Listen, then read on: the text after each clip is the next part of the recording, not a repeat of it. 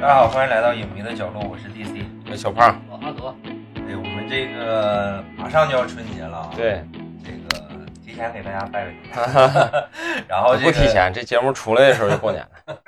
我争取年前，嗯，然后这个现在这个电影市场啊也比较冷，因为大家都在等春节档嘛，所以我们就趁这个空档吧，嗯，提前聊一下奥斯卡。然后今年我们聊跟去年有点区别啊，因嗯为去年我们聊基本上就是这个顺序全宇宙横扫嘛，嗯，所以说我们去年聊的预测也基本没什么意思，所以对今年一看这个情况，也基本上就是奥本海默横扫，嗯概率比较大。所以我们今年这个就假反向毒奶一下，就假如这个奥本海默一个奖也得不着，嗯，然后我们那个各个奖项就是除了奥本海默之外做一个预测，然后针对大家看过的电影可以简单聊一下。嗯，然后也是做一个这个观影推荐吧。然后有一些电影那个资源没出来，我们就暂时跳过了。嗯，然后就是这个，先说一快速过一遍这些装修奖啊，这些装修奖基本上就没有什么太值得聊的了。你像什嗯么这个最佳视觉效果，啊就这五部电影，呃，都差不多。对 AI 创世者、哥斯拉，然后银银护三、狄仁杰七、拿破仑，嗯，我觉得基本上大差不差。我反正要是觉得我的拿破仑，对，要是我的话就一路三吧，小胖拿破仑多多嗯上，我也拿破仑，那就基本上就这情况。嗯然后这个最佳声效、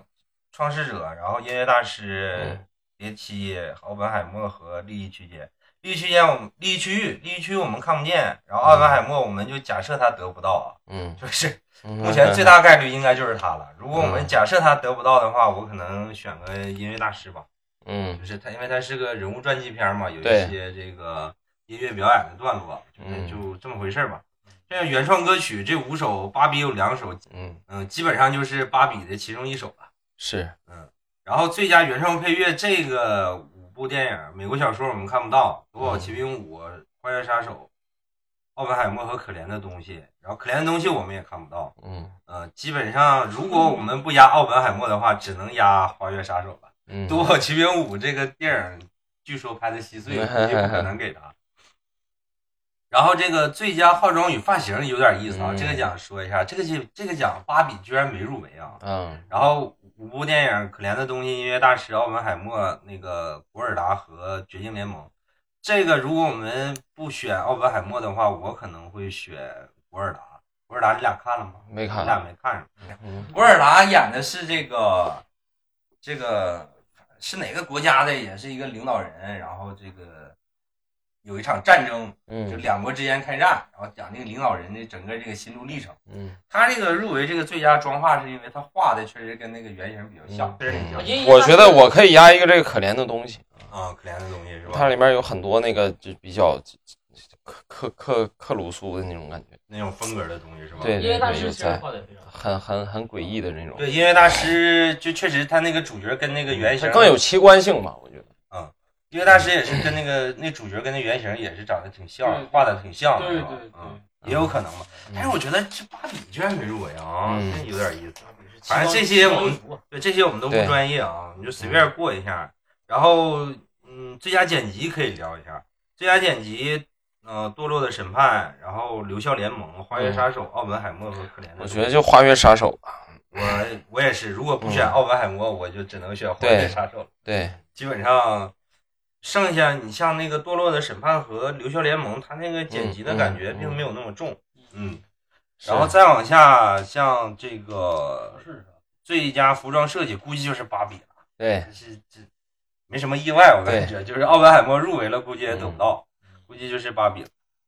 粉盒，对，最佳摄影的话，这个可以聊一下。最佳摄影，呃，伯爵、花园杀手、音乐大师、奥本海默和可怜的东西。这个如果我们不选奥本海默的话，嗯我可能会选花园杀手，嗯，因我也是，为这其他的这四部电影，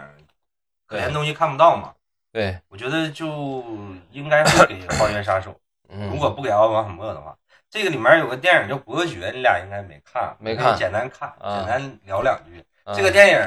非常的嗯怪异，有一种啊怪异的美感，啊啊，然后它的摄影是这个电影最大的优 点。这个电影就是疯批到什么程度？嗯他最后说，就法西斯代表人物嗯是切希尔的 那个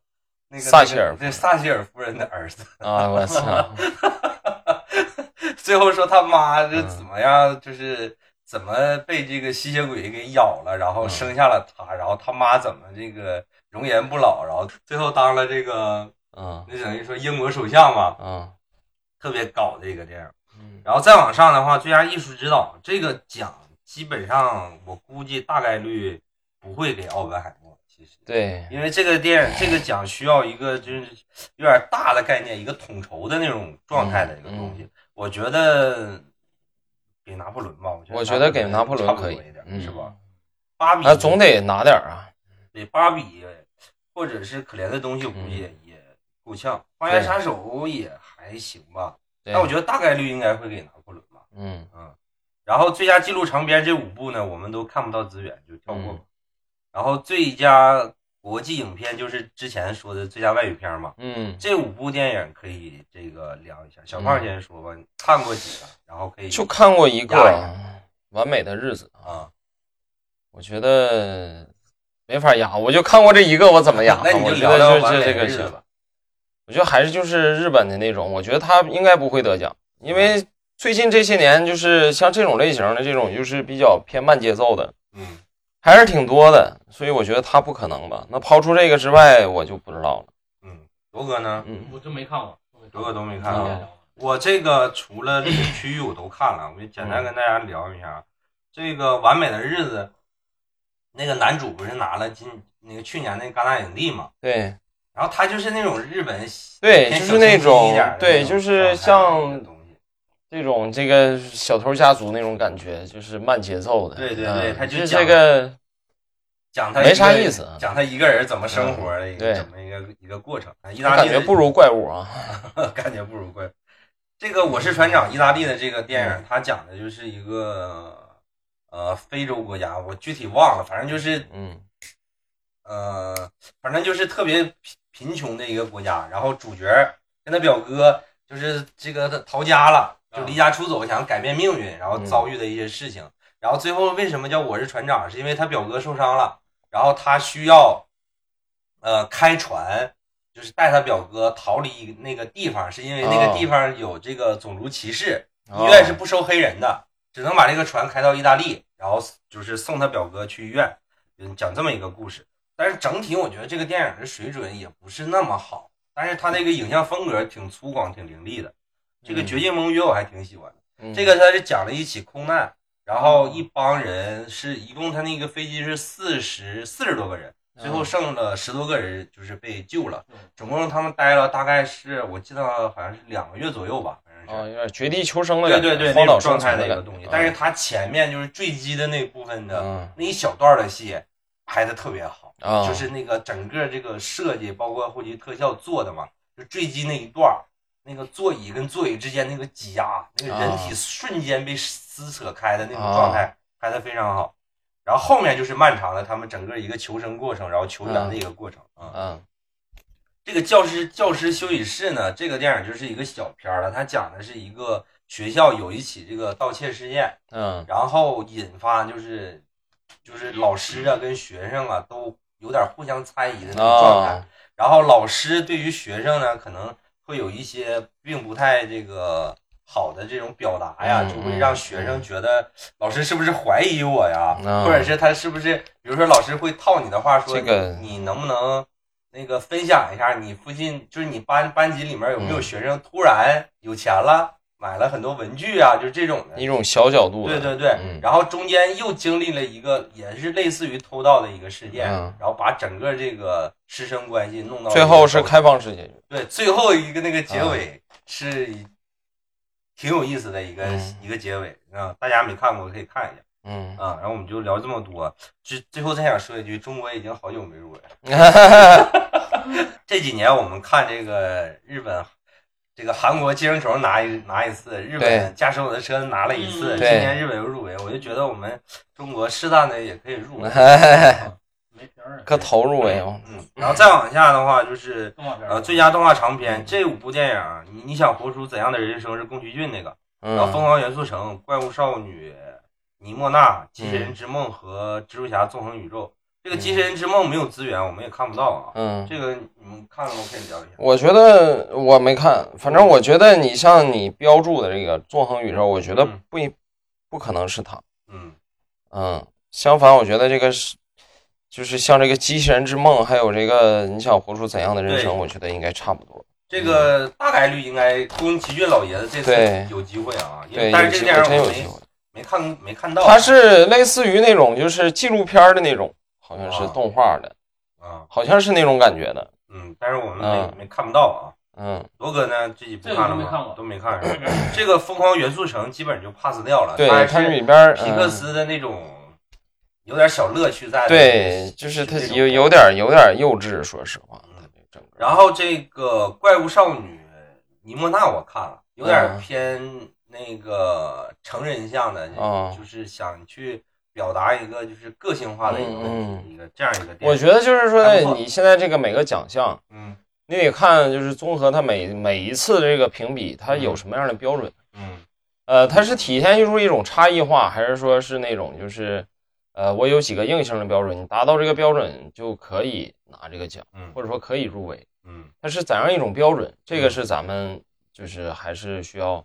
进一步再去研究研究。对，嗯所以说这个蜘蛛侠纵横宇宙，因为上一部平行宇宙就拿了最佳长片嘛，对动画长片，所以说他如果它突出差异，异差异化的话，它就肯定是 pass 掉。但我觉得他从这个第一部到第二部是有进步的，就是嗯，看吧。我估计就是宫崎骏老爷子跟蜘蛛侠了，就二选一了，基啊本上就是这个路子。嗯，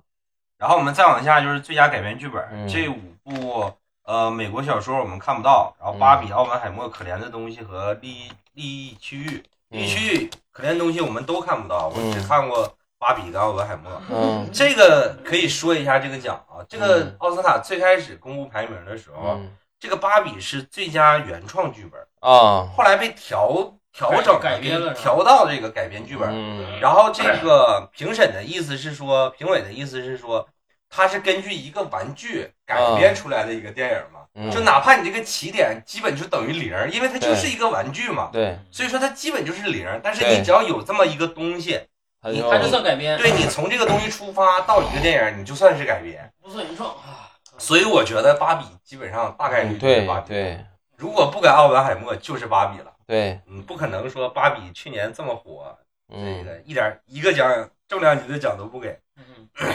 然后就会把这个最佳原创剧本啊让出来一个名额，等于说嗯如果芭比在最佳原创剧本了，我估计芭比就会得了。嗯所以说最佳原创剧本竞争还挺激烈的，《堕落的审判》《以留校联盟》《音乐大师》五月嗯十十二月和《过往人生》嗯，啊，这个可以聊一下。我觉得是坠落是审判了。嗯嗯，嗯，其因他的为你像有过往人生，嗯我觉得不要，因为它这个东西就是还是那种传比较传统一点儿叙事，没什么新意。说白了，嗯我觉得还是《坠落的审判》这个里，它这个整个设计的这种覆盖面儿，不管是覆盖面儿，还是说它整整个这个剧本儿这个架构啊，嗯包括那种就独特性，嗯就还是挺占优势啊嗯。我觉得我压一压压一个这个吧，嗯，其他的有看过吗？其他没看。罗哥呢？我也压多了的审判，嗯，其他有看过吗？其他不都看了吗？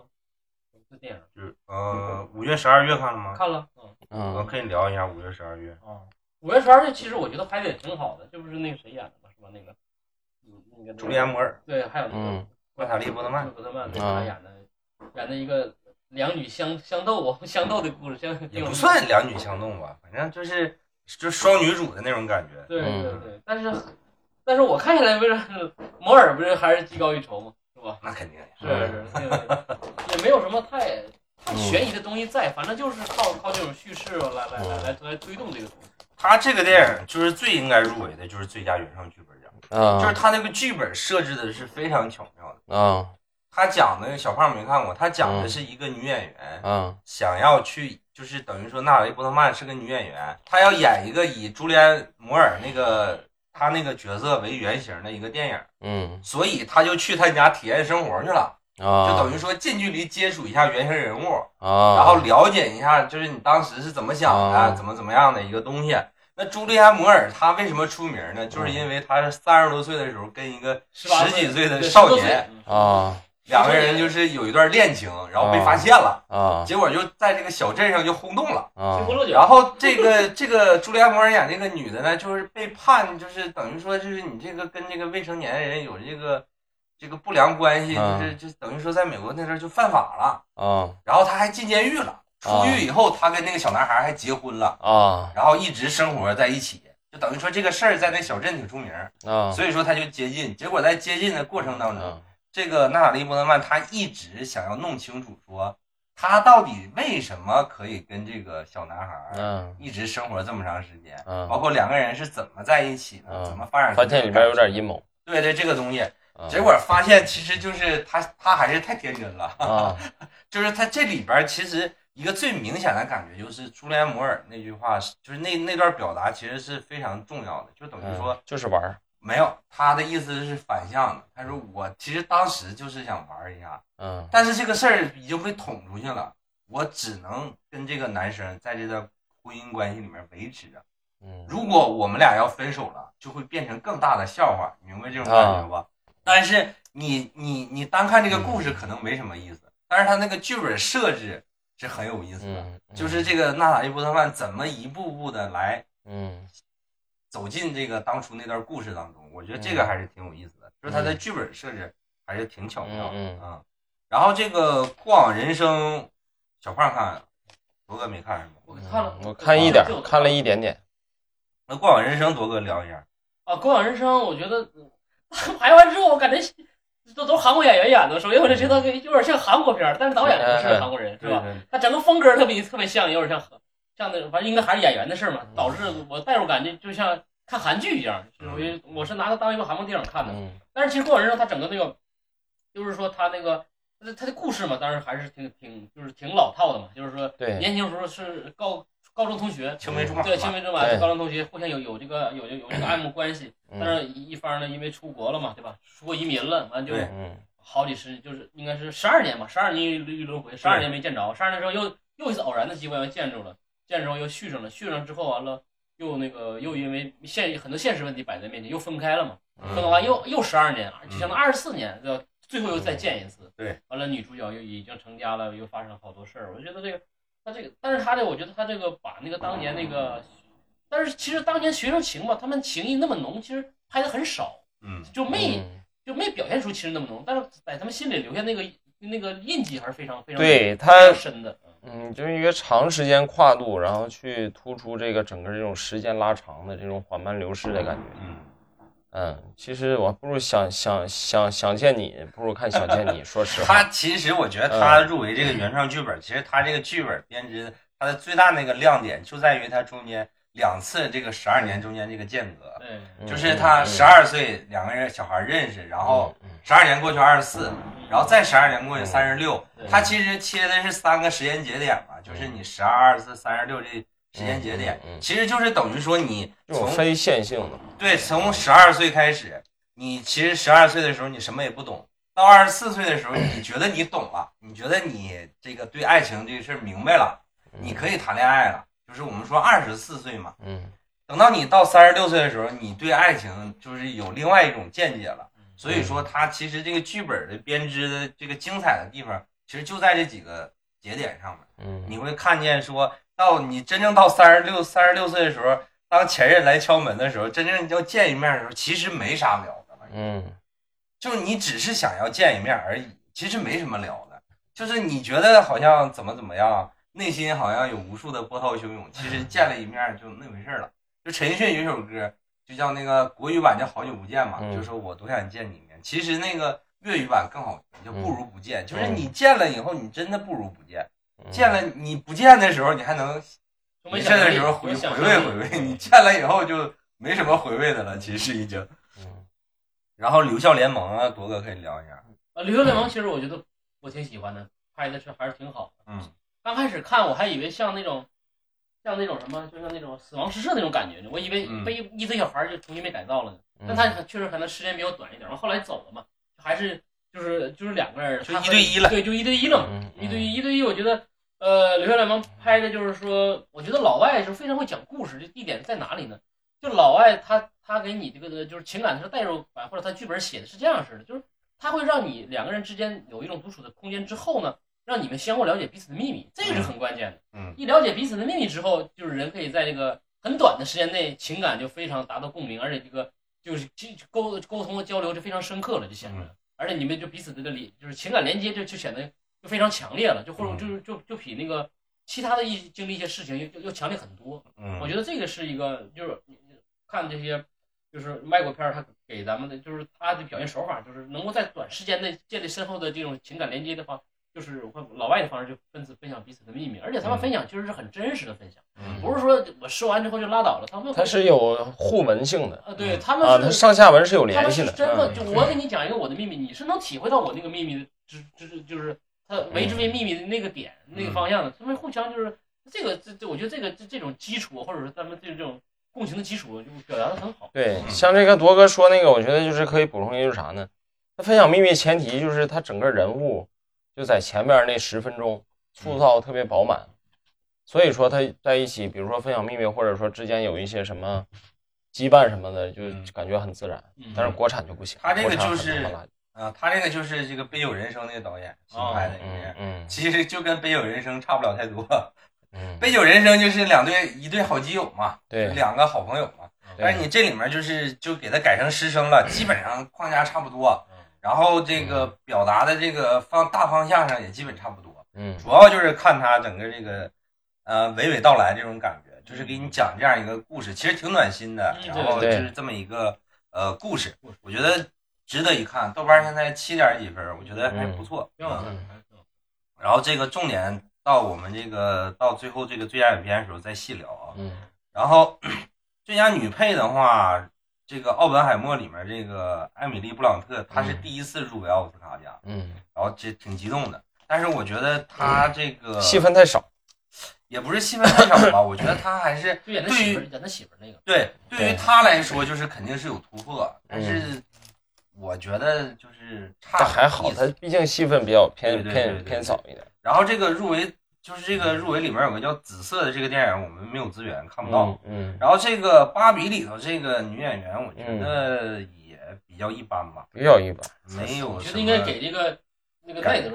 嗯，对。然后这个奈德里面这个朱迪福斯特，我觉嗯得也演的也比较一般，但他戏比较多一点。对她戏比较多一点，嗯，所以我要让我猜的话，我觉得大概率会给《留校联盟》里面那个嗯演厨师的那个女的，啊，那大黄蜂那女对的，嗯对对哦哦对，哦我觉得大概率会给她。啊，嗯。小胖说一下，我没啥可说的，就没没有啥印象。就基本就是上对于这个女配这个表演啥的，没没都没啥印象是吧？对，就没有，你就感觉没有对一个太突出的一个对一个，嗯对，我觉得没错就是相对来说，就还是《留校联盟》里这个女演员嗯比较对突出一点啊。铎哥觉得呢？那你给他了，我就给给朱那啥福斯特了，我还是比较喜欢朱迪福斯特。嗯因为他最近，我 哎呀觉得他的言论也是比较猛烈。哎，是吧这个我嗯我还想我多说一句啊，啊就她小的时候多好看呀老，了就我觉得她怎么老的这么快呀嗯？嗯老子确实挺快了。真的，她她她老的太快了，嗯就我觉得她是不是可能她本人也不太注重保养这方面，可能是是，她也不觉得她自己是个多大的明星，可能是。嗯就是正常跟他同期的也不对至于对老成这样哎你呀。看那个跟他对手那个比他大，那那什么就是说佩宁啊是吧？对对对快对七十了是吧？对对对，你就感觉他好，他老衰老的速度真的挺快的啊。嗯当然，他可能跟这个他这个个人这个生活也有嗯些关系，这个有时间再聊吧。反正啊朱迪这个也确实，确实是命运也挺坎坷，就是大红过，嗯然啊，后也确实是碰见了太多的事儿，他确实嗯这个人生也挺糟心的，有的时候。我们再往下就是最佳男配啊，最佳男配美国小说我们看不到啊，嗯《花园杀手》里面罗伯特·德林罗，然后嗯奥本海默，我觉得大概率就是奥本海默了，就嗯唐尼嗯基本上就稳了。对，但是我们假设唐尼不得啊， 嗯然后《芭比》里面的这个高司令，然后这个《可怜的东西》里面这个绿巨人嘛，这也是嗯看的很少啊，这没啥选择性了。对这个因为看都有没那看过嗯个美国小说《可怜的东西》我们都没看过，那只就是《能选芭比》跟《花花园园杀手》，那我只能选罗伯特·德林罗了。嗯其实《芭比》里面，我觉得。这高司令演没的没也没有太多，嗯太出彩的地方。他就是，但是他确实是挺能放下身段儿的。对，就是他之前都是那种，他的形象就相对于来说，他都是那种，呃，忧郁小生，嗯，哎，就那种状态，就帅那种状态。但在芭比里面，确实他挺突破的，对，其实他挺逗逼的，在里边演的。但是这种东西，嗯，反正我觉表现得，出来就一般般了，对我觉得就，没什么不太亮眼。我觉得就陪跑了。我觉得，我觉得就是像这种最佳配角，你就是有一个标准，什么标准呢？嗯就是你要把这个配角演的，就是突破那种，就是他那种就是物体的一面，嗯，就是突破他那种道具的一面。嗯你怎么把这个人物，就是说他他本身他配角最佳配角，他是这种承承上体起下这么一种感觉，嗯，对吧？它是一种就是很重要的一种剧情关联的一个对绿要素叶嘛。对你如果说把这个绿叶演到那种就是有自己的血肉那种，我觉得还是比较对，所以我觉得就是唐尼跟罗伯特·德尼罗在他们这两部电影里面就做到这点儿。关键是就是罗伯特，其实罗伯特·德尼罗在《花样杀手》里面演的也也比较一般，嗯但是小李子一对比，他确实演的挺好。嗯，就是你你看小李子演的就更差一点儿，对它更现代一对点。你相对于来说，罗伯特·德尼罗演的真的挺好。对然后最佳女主角，最佳女主角这个我看一下啊，艾玛斯通这个我们看不到可怜的东西。然后就是《堕落的审判》，音乐大师奈德和《花园杀手嗯》啊、然后我看一下啊，应该就是奈德没入围这个最佳影片是吧？我们就稍微聊一下奈德，嗯，然后其他的我们最佳影片的时候统一再聊。嗯，奈德这个铎哥看了是吧？看了铎哥先聊一下，铎哥这个你要重点聊一下，就是。嗯那个，你跟大家分享一下，就他在里边儿，他好像是连续游泳六十个小时，是吧？对，这五十八个，五十多个吧，五十多个小还有时，到将近六十个对小时，对游一百多公里，是吧？啊，对，一百七十多海公里，对对对对，就是这个你从游泳的角度上来聊一下，这个难度到底有多大？这难度非呃非常大了，呃呃，这么这就是真正有面开始聊啊，这个、啊这个片儿确实我看完也挺也挺激动的，啊但因为先说他导演，他的导演是个女演员，这女演员也是就一个女导演专门拍拍那啥的，拍纪录片的，啊她的她的男朋友或者她丈夫也非常出名，嗯是拍那个徒手攀岩那个，啊他俩是一家的啊啊！知道了，你这么说就哎明白了所以他啊。们都一家的。所以说这个这个片儿，你从观感的看来讲，就是基本基本就是一一半以上是记录的手法拍的。对，有点像徒手攀岩那对个对感对，觉而且啊也是夹带着真实的人物和历史画面嗯啊，相互对交对错对的。对对，完再边呃，完再说这个这个历史人物，他是真实有历史人啊物，这个对人是在的。这个大姐现在在美国也是非常活跃嗯啊，就是她，因为她年轻的时候就是一个非常那个啥，非常那个出名的一个运动员嘛。啊，年轻时候挑战失败了嘛，失败了是因为一一些可能一些技术原因呢，或者一些什么原因失败了。失败之后，他又三十年之后，你想他都将近六十岁以后才又又去挑战这个这个这个难度，这个难度是非常大的。为什么是非常大的？你想，他是需要在水底里不间断的游泳啊，嗯游泳他的测算的话大概是六个十个小时。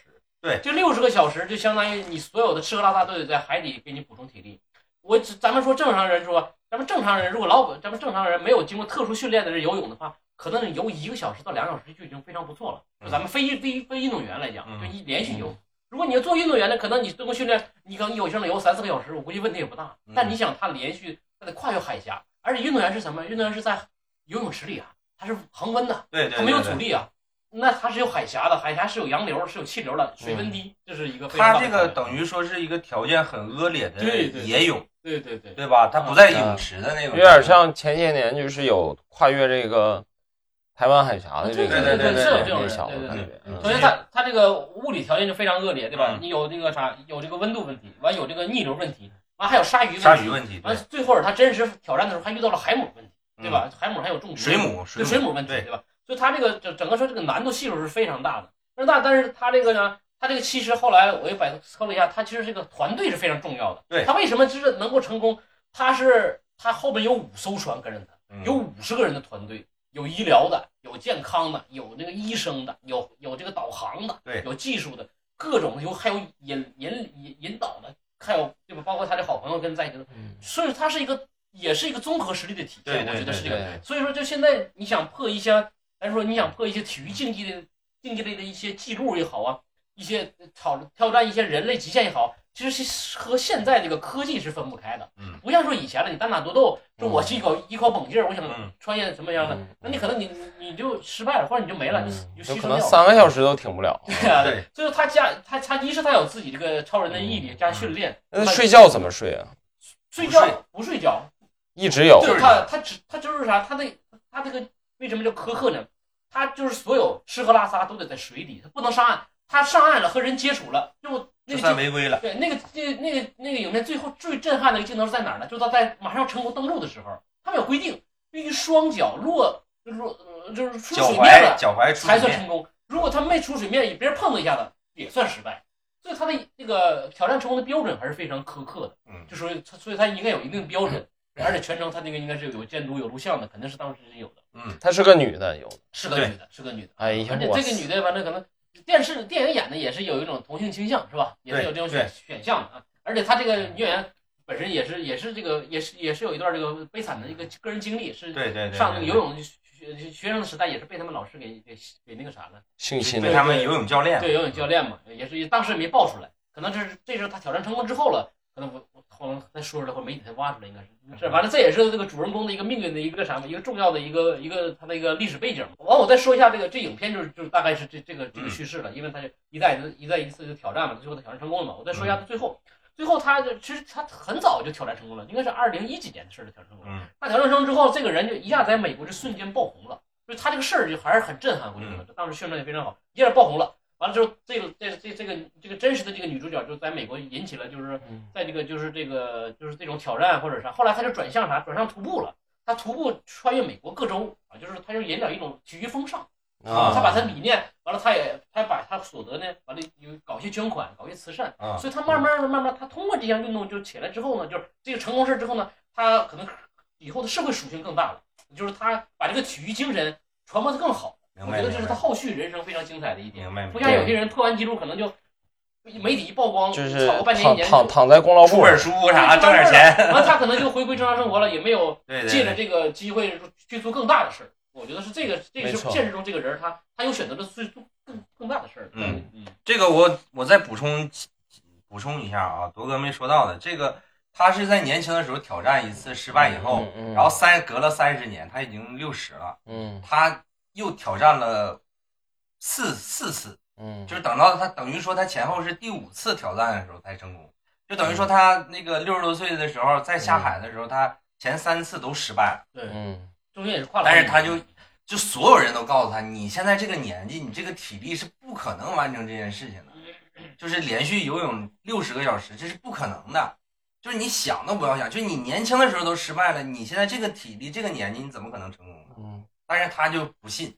就这个电影的另外一个艺名叫《永不放弃》，就是那嗯泳就是游泳的泳，嗯就是他，他就一直到最后到挑战成功。然后他挑战成功以后，就是上岸了以后，他说的一个，我觉得这个电影就主旨的一句话，就是说这个我挑战成功了，看似是一个人的事情，嗯其实是后面有团队在帮我，就是谢谢我的团队们，就是铎子刚才说的，嗯就是他想要完成这样一项挑战，就是以对现在这个科技，肯定是有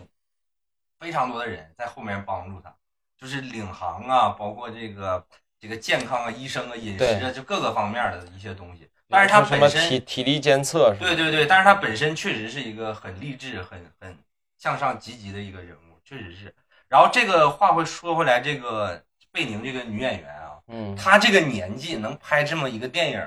已经非常不容易了。就是他肯定不可能说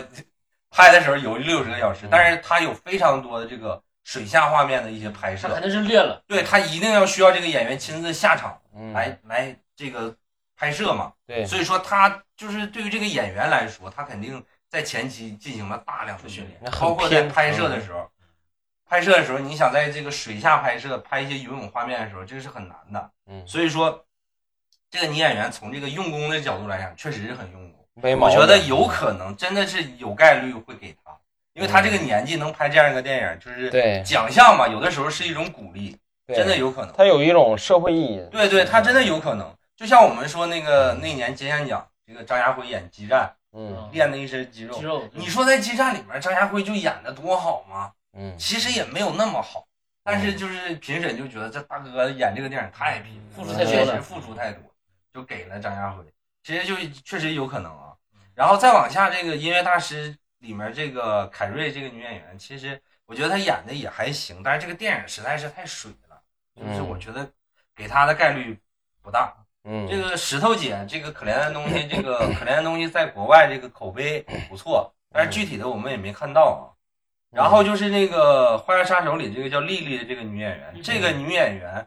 还是小胖说那个问题，就是她在《花样杀手》里面其实戏比较少，对，而且她这个就我感觉啊，她这个一直比较偏一个状态，对，就是那种病殃殃的比较平一点这种，嗯就是很淡然的一种状态。嗯，但是她身上有 buff，那她这她这她是个这个这个大家都印第安人哎，这大家都懂啊，他身上有 buff，所以说就是他也也有可能，嗯也有可能包括金球奖都给他了嘛。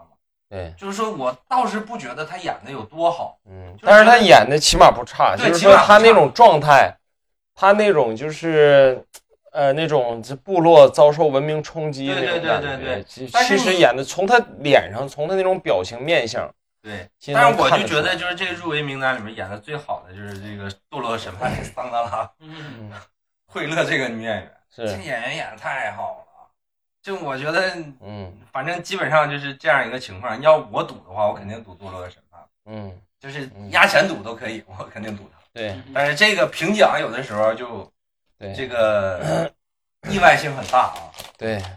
然后我们再往下看这个最佳男主，最佳男主的话，如果不给奥本海默的墨菲啊，大概率就是墨菲了，基本上就没跑了。这个感觉没什么太大疑问了。对，如果嗯要不给墨菲的话，你像这个美国小说我们没看到，嗯嗯，然后这个卢丁斯你看过？鲁斯丁我看了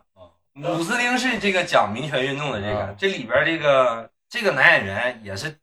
在这个角色上啊叠了很多 buff，你想嗯黑人，啊嗯然后民权运动，我 操！ 还是个 LGBT，哎呦我天！就等于 buff 叠满了，这大 哥就是这个角色啊啊，这这个真人是吧？啊不是这个角色啊啊角色哦，buff 叠满我了。天！然后这个大哥这个演员也还行是吧嗯演的我觉得就还行吧。哦我天！对但我是觉得嗯还是干不过奥本海默吧。对肯定干不过，但是就是这你像这在你说其他这个音乐大师里这个库珀，我觉得就更没没什么可能性。嗯。对然后就可以提一下这个《流校联盟》里的这个保罗，嗯就是对，这保罗个行，就是那个《杯酒人生》里面那个主角嘛保。罗啊啊，我觉得他他这个他一直演戏的就是这个状态吧，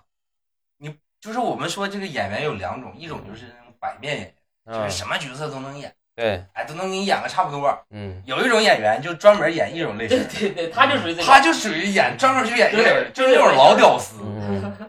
就是岁数挺大了还是屌丝，就对一直屌丝那老种屌状态。老屌然后还要点面儿，完了还一直要不出来面儿的一个状态，我觉得他在这里边演的还是美美国大鹏啊，嗯，他非常演他演那种保守的形象非常好。然后这个最佳男主，我觉得就基本上就是墨菲了。如果不对墨菲，就是这个谁了，刘孝联，我就压这个刘孝联盟的这个。哦 然后最重头的就是最佳导演跟最佳影片了啊！嗯最佳导演，我觉得今年最佳导演如果还不给诺兰，就是奥斯卡有对点过分了。对，就诺兰都拍成这样了，还不给？嗯其实我觉得当年《星际穿越》就应该给，对但是《星际穿越》都没给。我觉得诺兰就是基本上大概率就是了。嗯然后如果我们把奥本海默排除掉的话，对我觉得我就会给这个《堕落的审判》。我也是，嗯，基本上就是这个。老马丁在《花样杀手》里面就是拍的这个状态，嗯他其实这几年一直，你像爱尔兰人呢，他对对就对都是这种对状态，嗯，就是他老马丁现在就是出手吧，相对来说比较稳一点，对，就是他不会犯什么太大太大的错误。嗯他其实跟老雷这一点，就是他比老雷稍微强一点，就老雷有的时候嗯出手吧，稍微有点水，但是整体就是这两位肯定就是就是闭着眼睛拍电影也差不到哪儿去。对，嗯但是我觉得老马丁这个水准相对来说比较高一点，比较稳一点。对，就是你要是一直喜欢老马丁的电影，就是什么就好家伙，嗯还是没这问种题状态，嗯，他就一直拍这种东西，我觉得他拍的还是对不错的啊、嗯但是《花样杀手》对于老马丁来说就不是，还我觉得还不如上一部爱尔兰人，嗯就爱尔兰人都没给，我觉对，得这次肯定也不能给。嗯利益区间跟可怜的东西我们都没看，就不聊了，就跳过了。嗯然后最后聊一下这个最佳影片啊，最佳影片《美国小说堕落的审判》《芭比》《留校联盟》《花园杀手》《音乐大师》《奥本海默》《逛人生》《可怜的东西》和《利益区域》。利益嗯区域、可怜的东西、美国小说我们都没看，就跳过吧。嗯然后奥本海默我们做过单期节目，你们俩还有啥要补充的吗？没啥要补充，嗯没啥要补充没啥的，我觉得我基们本那说期差不多了。对我们那期聊的时间也挺长的了挺嗯长啊，也挺长的。我就是最后再说一句话，这个就最佳影嗯片啊，嗯，它有的时候并不一定会给最热的，最热的一部电影，嗯就是奥斯卡有的时候就竞争 嗯这种出其不意幺蛾子，嗯就是这个，就是一般一般情况下啊，就嗯是我们嗯看一些颁奖典礼，你会发现就是最佳导演给谁，基本上最佳影片就给谁，嗯，因为你说那导演是对这个电影一个一个全面的对一个掌握大局的一个人。对，你说你最佳导演都给他了，然后最佳影片嗯基本上大概率都是这种状态，但是奥斯卡就总总出对这种幺蛾子，对，就是这个最冤的那年就是这个《爱乐之城》那年，嗯嗯 嗯，上《爱乐之城》那个颁奖那个信封不是拿错了吗？然后那个都已经念出来《爱乐之城》，《爱乐之城》那个那个制片人都已经嗯在台上都已经聊了一会儿获奖感言啊了，嗯然后突然发现最佳影片是《月光男孩》。嗯然后当时全场人都懵了，然后那 个那个那个那个月光男孩那那个导演他们制片人演员什么的以为在开玩笑，你知道吗？嗯然后那个制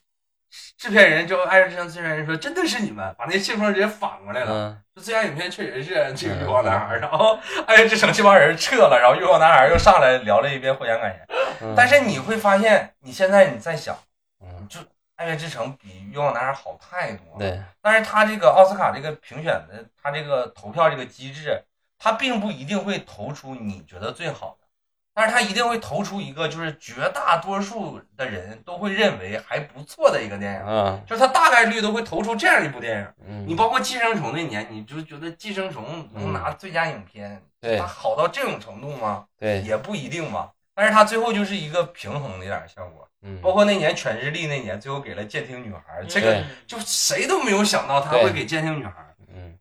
所以说这个最佳影片还是值得聊一下的。我们一个一个过一遍。嗯，这个《堕落的审判》，我觉得如果不给奥本海默，我觉得大概率会给他，对，因为这个《堕落的审判》确实是拍出紧了跟热点啊，拍的挺好。他确实是拍出了一点新意，就是说我们之前聊这个，就是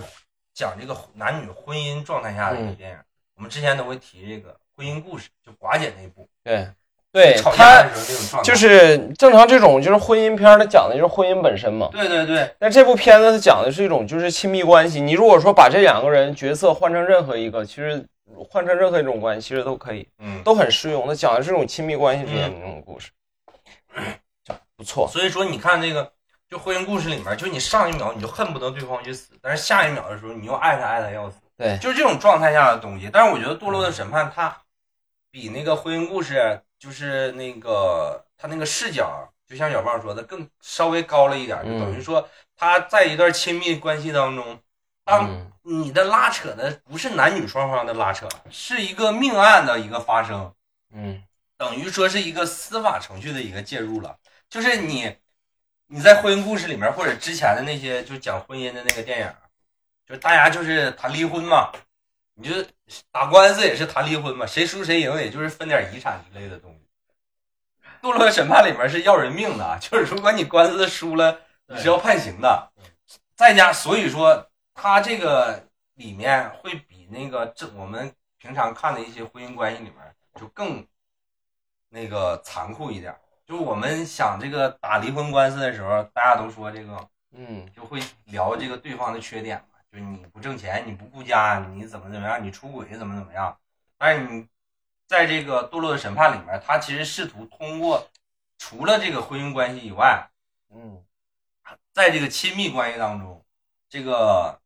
通过主导权、对主导权的这个问题权力来集探中。讨一些东西。所以我觉得这个电影拍的确实是挺不错的。所以它新意在哪儿呢？它是用一个很强的这么一个事件把它紧密联系起来，嗯那并不像以往那种就小情小爱，嗯，包括那种就是很琐碎的那种对对对对，出轨呀、嗯或者是什么呀？你这个要是为什么说我说这个最佳这个剧本，我觉得应该是《坠落审判》。为什么？嗯因为它是呃突出来的那一个对，就是在以往很多一些框架里边突出来。你当然，但不包括那种就是，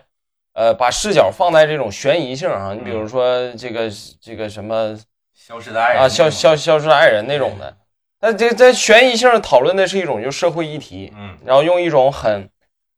很凝缩的这么一个东西给它聚起来，我觉得是很很很很好的。嗯，嗯，罗哥呢？其实这个片儿，你看他呃翻译成《堕落审判》啊，就是我更喜欢他那个翻译。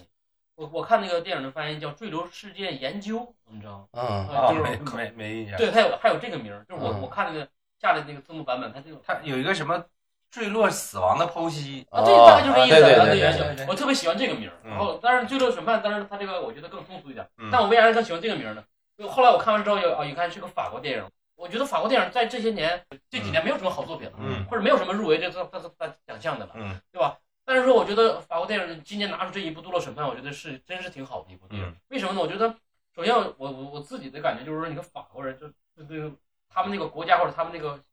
整个发展的那种水平，他们就是说对这个啥男女情感，我觉得他们就是他们一直走在我觉得其他各国家是稍微更前一点儿的，那当包然括，他们的理念，对吧？他们对情感的理解，对他他他还是更前卫化的。对，其实我们都说法国人浪漫嘛，他浪漫在哪儿？就是他这男女关系上对对会对比嗯其他国家的人更进一步。对对对对，就是非常，他是非非常那个非常相对的来讲，其他社社会的一些流行流行理念稍微要更超前一步的。对就是很多这个理念，对吧？都都是更超前一步的。然后，但是我觉得他用这部影片也确实能够说，又把他这个他对这个男女这个，尤其这个亲密关系也好，或者家庭关系也好，因为这里头加了个小孩嘛，对对他还有他对儿子嘛，对吧？我觉得这个三口之家，这个这么复杂的一个情感关系，而且是在那个呃，就他们那个国家社会下的那种人与人之间沟通交流那种方式，和咱们西方人是不一样的，就是家嗯庭构构造或者人平等权益是不一样的。就是在那个那种风靡之下，那种环境下，他又探讨了一步，对吧？嗯用这个极端事件来探，重新是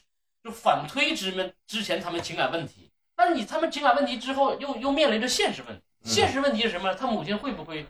被判有罪？嗯，他母亲对判了有罪之后，他孩子到底是去，就是说社会机构去嗯有人对对去对抚养他，对对还是说还能跟他母亲在一起生活？就说是一是他父亲死了，二是他母亲面临着这个牢狱之灾，他这个还有自己小孩的本身嗯，他也面临着未来成长上的嗯，对吧？所以需要亲没有亲人帮助他们，嗯，所以这这属于三方，就是说都面临着很大的一个重要选择。对，那这个选择选择的这个难题在哪儿呢？就在于这个审判的一个过程，审判的过程在于这个事件的梳理，最后这个嗯剖析到底是人为他为怎么怎么样的，是吧？证明对这些事情，所以说这这这这里头真真假假，其实是我觉得是说不清的，其嗯实真是说不清。就你最后审判的是，就是大家之后看完之后知道这个结果，就是你也不知道真相是什么，对吧？我觉得这个真相是什么，这个导演也没告诉你 对，个其实就是对，其实我就觉得这个真相可能已经不是不重要了，就不管真相是是如电影所演，还是说和电影不一样的东西，那已经不重要了。重要的是什么？ 就是说经过这一次审判之后，嗯大家对这个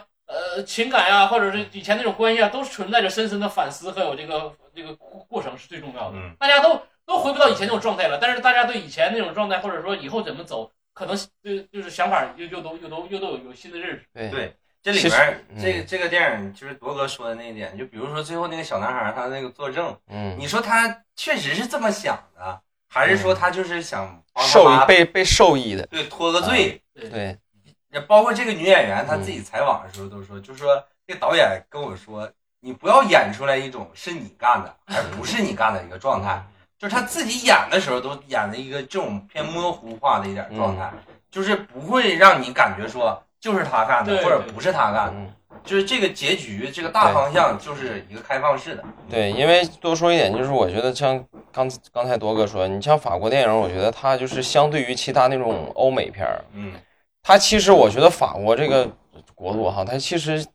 跟中国很相像，就是它其实你看的是那种很外化的、很欧化的，但其实法国人很保守。嗯呃，就是在这里面，你看体现的，不管是在电影里面还是在那什么里面，他的这个人对于这个就是什么，对于这个就是戴绿帽这个事儿，嗯就是他从内心里是还是接受不了的。说实话，就这种开放式的这种婚姻关系也其实好，就是还是说，就是我们都说这个法国人民比较浪漫的，他好的一面就是说他这个他这个对于男女关系这这个方面来讲，就是男男生跟女生谈恋爱的时候，他的那个外放的程度很很夸大，但是他的职责是对明确但的，他们之间是有这种就是默认潜在这种协议性，这种界限是很分明的。嗯他不是像说这种就是你像这这这，你就比如说西方那种。对吧？和那睡完和这个睡，你嗯这感觉没什么事儿，嗯也很正常，还可以愉快的玩耍。但其实这法国不是的，就是说你前期协议，如果说协议这个事儿，他口头上答应了，但是他内心他膈应这个事儿，嗯知道吧？啊他是这种的。你包括哦之前看很多就是那种法国电影，他其实就对于这种情感问题，去拍这种爱情片儿，他其实真的很细腻。说实话，他真的就比这个美国电影细腻很多。嗯，嗯，这该说不说。嗯包括里面就是最精彩那场，就是放那个录音，然后放好录音以后切回到那个实景，就是他们啊，那个夫妻双方之间吵架的那一段，嗯，太牛逼了那段拍嗯的，嗯就是你你你突然会走入，就是你婚姻突然走入那个困境，就是对，就是男方和女方都觉得我为这个家庭付出的更多。嗯，然后我觉得嗯他或者是由于沟通的问题或者怎么样，他都认为说我付出了这么多，然后我都压抑在心里，我嗯不告诉你。嗯就是我们一个对于从一个就小胖说的，从一个传统的一个爱情观念上来说，就是我我爱你，我对你好，我不需要让你知道，我做出来就好了。嗯，就是他们男女夫妻双方都是这么认为的，都觉得我那个女方说，我都是听你的啊，嗯你说要回老家，你要怎么怎么你样，要我来这儿都来这儿，对我都顺应你，这你根本就没有想过你的家人对我有个什么样的看法，嗯怎么怎么怎么的，就噼里啪啦一顿。结果你到那个矛盾矛盾冲突冲突点的时候，我们俗称就是翻旧账嘛，嗯就你把旧账全翻出来的时候，你会发现原来大家都已经就是同床异梦已经很久了。嗯，就这种状态。然后那个那个最后那个女生，包括这个电影一直在强调说，就是庭审的时候阶段也一直在提一个观点，说你是不是男性就接受不了你的妻子比你更优秀？嗯你在这样一个就是以现在这个如今这个社会这么提倡女权的嗯一个情况下，但是其实你还是接受不了女性比你更优秀而已。我觉得这是一个，就是他是以这个这一场官司作为一个切片嘛，对对探讨对这对种对就是性别异化，乃至就是说对整个这个接受这种现代文明、现代婚姻制度嗯这种冲击之后的一种结果。对你包括我觉得他想探讨就是这件事儿啊。对你包括那个对方那个律师，就嗯男方那个律师说你你那个，我具体忘了那个台词怎么说了啊，就是那个意思，大概那个意思就是你现在变成这样，你有没有觉得你老公很压抑啊？就那意思，你老公会不会自卑？ 你有没有考虑过？嗯 就是你老公自卑了，所以说他有没有可能怎么怎么样？嗯就这种状态，就你那女女方就觉得这他妈跟我有什么关系啊？是嗯你自己写不出来小说啊。对，然后那男方又说：“那你看你这个小说的灵感是不是你老公先提出来的？”然后他说：“那是他提出来的，但是他写不下去了，然后我给写下去的。嗯这个这个电影里面就是讨论的这是法庭戏，互相那个拉扯，包括就是那个男女方那个律师为了让女方脱罪，其实他嗯编造了一些男就是那个男方的一些过错，对呀，是编造的。是，嗯然后那个女方在在那个庭审期间，就是嗯就是小声说了一句：“我老公其实不是那样。”嗯但是没有人在乎。嗯，就是对方律他的律师打的就是这样一个策略。对，你包括那个就是中间说那个这个女女生打官司的时候聊得很激动，嗯就是她英语可能说的不太好，嗯说说话就变成法语了，嗯然后所有的人都说请你用英语说，就是这种一个就是。因为她是个女性导演嘛，我觉甚至得用她德语，对对，德嗯语，我觉得他男的是法国人，对对对，我觉得她或多或少的，她会在这个电影里面会展现了一点，就是说你已经这么优秀了，但是社会规则要求你还是不能那么锋芒毕露的那种状态。所以说这个，片子就是它整个这个它这个矛盾层次，嗯，包括这种就是多多多重这种矛盾，嗯就是建构的非常好。对，嗯在最后多说一个点啊，这个电影开场太牛逼了。就对，是开场就那个你发现球球掉下来了，对你发嗯现一个一个电影牛不牛逼，你看开场，开场就知道开场了，嗯设计的太牛逼了，就是除了小胖说的那个球以外，就是你会发现他跟那个女记者，那女记者采访他嘛，嗯嗯，然后两个人那个眼神就逐渐暧昧那个状态，嗯但是你会发现那个背景音乐，就是我第一次看的时候，我说这这两个人采访这个背景音乐怎么这么吵啊？，对对就对那个音乐一直在响，而且声音很大。对等到你看到后面，你才知道这是她老公对无声的抗诉，对，对，就她老公有在声音的建在构楼，上放的，对是，她老公一句话没嗯说，但是这个音乐就一直在那儿放着，说明他俩玩过，要就嗯，有点就是他暧俩昧，就是就嗯将要是那啥，因为那个或者他比较了解他老婆，对电影里对面不是讲述他确实出轨过一次嘛，就是跟女生出嗯跟女生出轨过一次嘛，或者所是以说采访之前他俩就玩过，应该就是出轨那对象应该就他应该知道他老婆是双性恋，对对嗯嗯嗯对，他应该就是我我觉得他就是想扼杀一下他老婆再次出轨的苗头，对对就对那意思我都已经知道了，对，我就通过就其实你看导演的一个设计就是就无无声反叛，是吧对，就通过一个对背景对音没有乐看来，啥也没有，对，就不都不用她老公出现，就达到全都已经交代出来了嗯对，确实非常牛逼，这也很真实。其实对对很真对实对对，确实很厉害。然后芭比，小胖聊一下吧，芭比我都快忘了，不聊了。不聊了。嗯，罗哥呢？他芭比，说实话，我没有啥可不是不是我我我不知道他去年为什么那么火，难道是因为这个女权主义吗？难道是嗯这个我这这个我是这是我真是这个芭比我也确实没啥想说，对，我就看完之后就觉得这拍的就还可以，但不知道为什么这么火。嗯就是我觉得就是现在就是，也不是说什么女权或者不女权这个事儿啊，嗯我也不觉得说我我作为一个男生看这个电影有被我嗯被冒犯到啊，真的没有，我真没觉得多冒犯，对，我就是觉得说什么呢，就是。那个，我们中国有句话叫“这个妇女能顶半边天”，嗯，对，这句话怎么来的呢？这句话是女性自己干出来的。你从事各种各样行业的工作，做出各种各样的成绩，你是自己做出来的，嗯，不不要喊口号，喊口号是没有用的嗯。这个电影里面就基本上全是口号。对对对是，是你说你那个女主她到底干啥他了？啥也没干，就对，这这这个电个影就跟我就觉得跟这个就是那种像前前任系列有点像，就是 他天天他妈的就是爱情怎么怎么对，样，全他是在金句，对全是口号。从来不工作的，对，嗯从你这种你感说觉你干啥了？嗯，这你妇女能顶半边天这句话是真正、真正的做工作，就是出来工作的这要实些干对实干家，这些女性做出来的。是口号这这你你你这个电影里面，我看对就是全是口号，从头到尾就对是口号，对对对，没什么太大意思。对我也不知哦道这个电影为啥能这对，么为啥？火。你是说他和哪一集上的时候当时非常火？奥本海默，啊对呀，为奥 啥本海默商业商业奥本芭比嘛。是啊，但是话说回来啊，这个电影我确实挺佩服这个导演，嗯，就是一个玩具，他能拍出这么个电影，对对，就对确实挺厉害。对就是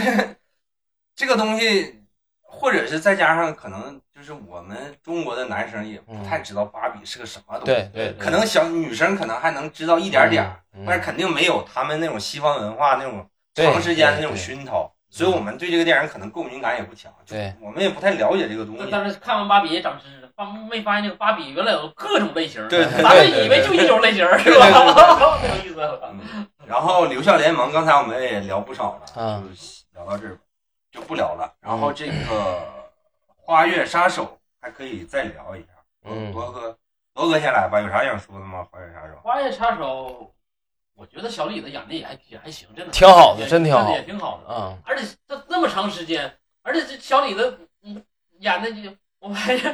他也突破自己了，他演那种无辜样儿演的挺好的，这次是吧？ 这次就觉得。屌丝那种感对觉，啊，被那个谁那个老爷子那个啥嗯罗特丹嗯汤尼老爷子控制的死死的，我觉得也挺演演演的挺好的，挺好的，而且而且再说，我特别喜欢《花月少女》就那场戏，就是特别喜欢那场戏，就是就是他那个给他给他媳妇儿最后一次注射那个那个药胰，岛素，那药嘛，那药一瓶嘛，那嗯那那罗蒙特汤尼老爷子说你都都给他干了就完事儿了，嗯一瓶是吧？嗯完结果那天晚上他就他就非常挣扎的，完了就搞了一半儿，嗯完他自己喝了一半儿嘛，对是吧？我觉得那场戏拍的是非常好，就是其对实其实就是我觉得你看吧，就是说现在我咱就说白了，你你呃，我还还就就是咱二三年吧，我观影嗯经验还有一个观影的一个感受，还有一个这样的，是有些电影吧，真得长一点儿，嗯你这没有达到两个两个半小时，你拍不出来。嗯就，现在有时候电影太短了。嗯就就是像你说的，一我几分钟一个高潮，几分钟高潮，它不行啊，它是高潮是高潮，那是做出来的，但是他需人要物的、铺垫，对他人物的这个真正内心，还有他这个情绪，还有他这个人物的内心发展，他是真需要慢慢拍的，他这他得需要时间积累，嗯他不是说我我这一下扭转下来，我这第二天我就给他吃药了喝药了，他是慢慢的，我觉得这就那场戏把这个小李子就是那就就他那个就那他最纠结的时刻都拍出来了，那但他最纠结的时刻就是他还是选择了没有去完全是吧，像像真的想害他害死他媳妇，我觉得是这样式的，嗯那就这是你能看人他都是有感情的嘛，他跟他媳妇儿在一起那么长时间，是是是，所还以生了好几个孩子对嘛，对对，就是他嗯就是他不不可能像像他像有嗯就像他做出那种结果，他他的嗯那种表现，他其实非常挣扎，我觉得这种拍出这种挣扎的就。嗯就需要时间，就需要需要这个大长度的电影，就真的是包括嗯包括其实罗特·德鲁蒙演那个角色，其实刚开场的时候你也看不出来他有多对，意见看不出来。对，但后是来我我是刚开场我就看出来，就是，我一寻就这点事儿啊。但但是说你实话我的意思就是说，你要是不了解这个时代背景啊，你不看对他的影片基本信息啥的，对，就是是慢慢的，就是他一上来还就是那种这个伪君子演的，还其实还对还就挺挺有模有样的。回来对后期的时候才开始了啊，特别是开始发那力个了最后监狱那场戏，他跟那个小吕子，对话嗯了，我操！我说这人还能无耻到这种地步，啊我操，这确实可以，而且都面不红心不跳。嗯，就是有的时候，我忘了我们之前聊哪个节目我说过，就是一个人啊，他犯下那么大罪的时候，就那么坏的时候吧，他其实内心有他自己的这个逻辑逻辑架构的，他是能够逻辑自洽对的。他如果说自己说不通自己，对他他怎是么可干不能了这这么大事坏儿的你知道这么吧而且这干这么个坏花的园事儿？嗯杀手》这也不是根据真实事件改编的，对在当年这个事件在美国也是非常轰动的一个事对件。对而且对，后来，咱说小李子原型后来出狱之后，不跟他的兄弟一起过了吗。嗯，完啊这个，当然这个老爷子就一辈子还挺好，就是就属于是，对也，也吃喝不愁，也一辈对子活的也挺长的，善终啊了，对吧？善活终啊的也很了长嘛，也善终了嘛。嗯所以说，你看真实世界也挺有意思的。其实就是那个那个怎么说，就是这个老马丁可能现在对这种事儿可能还挺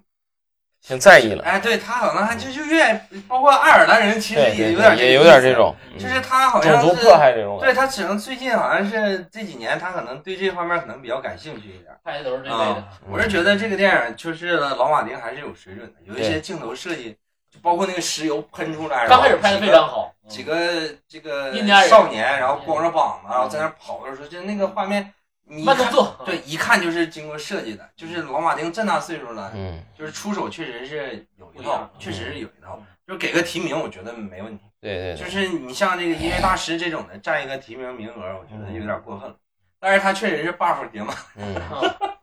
这大这个这个原型人物可能也是 buff 叠满了，也是这个 LGBT 啊，完了又怎么怎么样。但是我觉得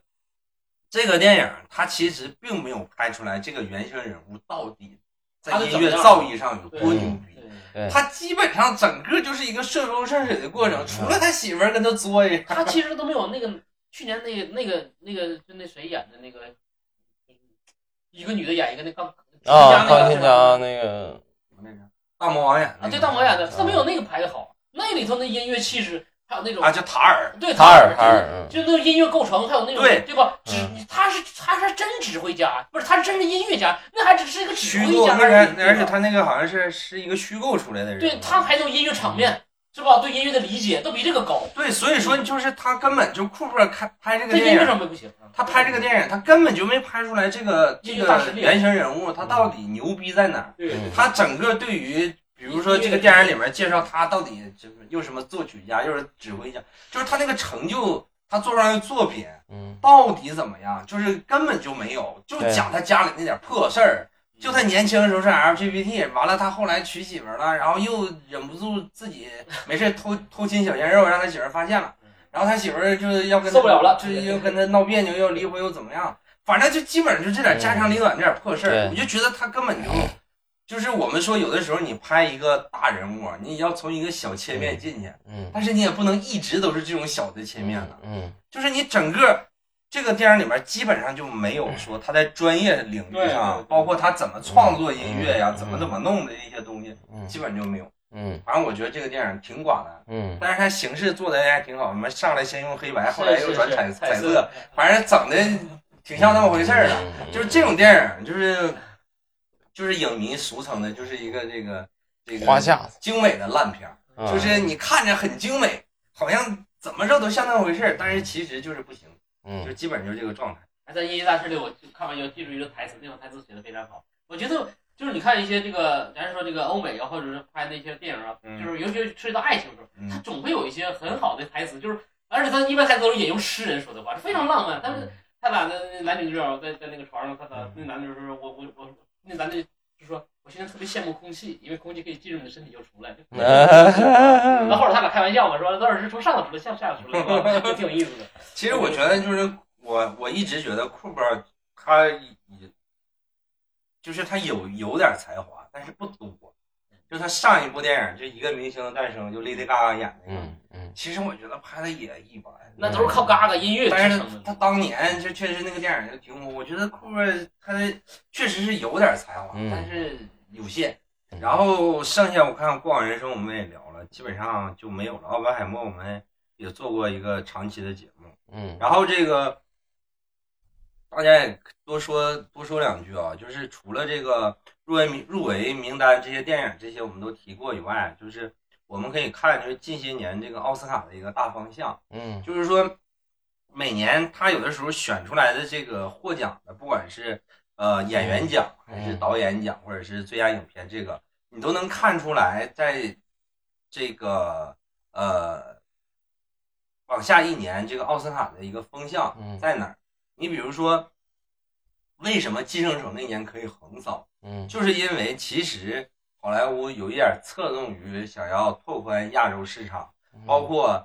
来引进一些，包括跟亚洲的影人影影人去合作也好，或者是怎么样，其实他是偏向于想要去拿下更多的去挖掘这个亚洲市场的观众来做这样一个权衡。所以嗯说当年就是这样一个风向。你比如说为什么 那年这个最佳影片会给《家庭女孩》，嗯其实也是变相的对于这个流人群流媒体啊。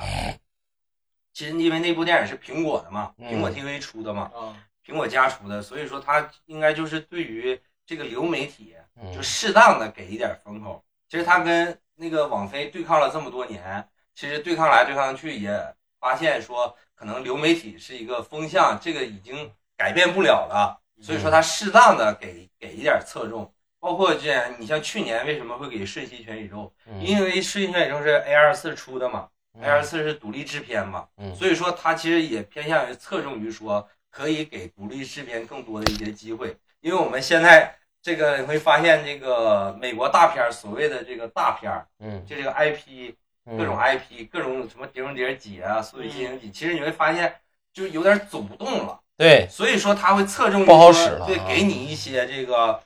呃装修的这个对，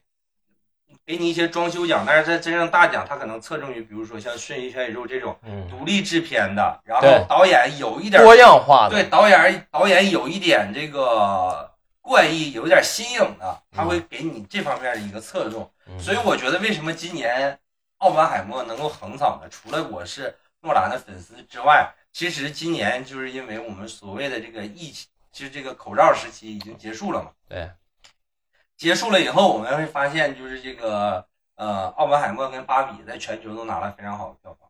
那它其实侧重于来说，就是说还是嗯能够，就是说在那个困难时期已经度过了以后，嗯还能够原原本本、稳稳妥妥的去拍一个真正的一个好电影，就回是这样一个嗯对，是这样一个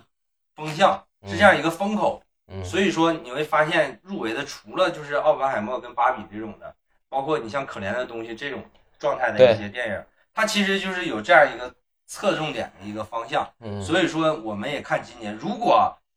呃奥本海默或者是芭比并没有拿到特别重量的奖项，那等于说他可能嗯在偏向另外一个一个侧重点。对对但是从我们前期的各种这个奥斯卡的这个前哨嘛，比如说这个金球奖啊，嗯什么纽约评论人协会奖啊，嗯就这种的状态的一些东西，我们预测基本上大概率就是奥本海默横扫。嗯那你说，至于说真到这个应该是三月十一，嗯反正就是三月十号左右吧，颁奖嗯就奥斯卡颁奖。你说到底这个奥本海默能拿多少个奖？嗯我们真不敢说，就对是说确实是因因为为确实这几个片儿现在就质量都很高，对，因为确都还实可是，以，因为确实是奖项这个东西，确实是一个很悬的东西。有的时候你觉得你能得奖，但是他就是得不了。对，对，所以说我们哦就最，我最后就想补充一下这个，你其实我们每年呃录这个做这个节目开始，我跟小胖尽量去做一个奥斯卡的一个节目。其实除了说给大家做一个观影推荐以外，包括也就是帮大家梳理一下近近近几年的这个好奥斯片卡的这个风向，它到底是走到哪儿？就是我们不是说奥斯卡就多么牛逼，我们要多要跪舔他们，就是说这个嗯奖项就怎么怎么样了。对不是，因为我们从这个实际情况上来讲，奥斯卡现在还是全球最牛逼的一个奖项，嗯因为它的这个评选机制啊，然后它的这个呃海选的这个范围，它这个基底，它嗯您奖项这么多年已经九十六届了，您嗯这基底就在这儿呢。对它确实是一个全球对最牛逼的一个奖项。我们说寄生虫横扫那天，你从那天开始，你看看韩国影视的发展，起飞了，剧，咱就不说电影了，你看看韩剧的，人那迅速发展。你看看有多少韩国的影悠悠戏，有影人开始接触一些国际的一些大项，对，就很多这是一个这是窗口，对，这是一个你不争的事实嘛。嗯就是如果哪天我们我们中国哪部电影要是拿了最佳外语片的话，那可能我们中国的也起飞了，也会更多的出现在更对国际化一些的对电影里边儿，这是一个很正常的现没象。错，所以说，你得奥斯卡奖跟不得是有就有这么一个特别明显、一个特别实实在在的一个区别。是的，所以说，我们说这个诺兰可能不太在意得不得奖，但是我嗯很在 意。所以说，我们预预祝奥本海默可以横扫啊，嗯，预祝可以横扫。好，行，那我们这期就录到这儿吧。好，再然后我见，们这个春节之后再见，再见，拜拜拜。